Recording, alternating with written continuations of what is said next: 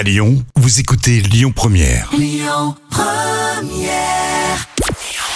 Bonjour Rémi, bonjour Jam, et pas d'audience aujourd'hui. Bah oui, c'est exceptionnel, mais Médiamétrie semble avoir eu un souci. Euh, conséquence, eh bien les audiences devraient tomber, mais un peu plus tard dans la journée. Une nouvelle tête sur Téléfoot pendant la Coupe du Monde au Qatar. L'info est révélée par le journal L'équipe. Euh, C'est Thomas Bekish qui prendra les commandes du magazine sur le foot le dimanche euh, pendant la Coupe du Monde qui, on le rappelle, a lieu du 20 novembre au 18 décembre. Il prendra la place de Grégoire Margoton pour analyser la compétition en cours. Thomas Mekish avait été vu comme chroniqueur hein, lors de la dernière Coupe du Monde dans le MAG présenté par Denis Brognard. Et puis lui a parlé euh, de son retour à la télé. Christophe Ondelat s'est livré à de premières confidences sur sa nouvelle émission sur Canal+. Adaptation de Ondelat raconte sur euh, le récit d'une histoire criminelle.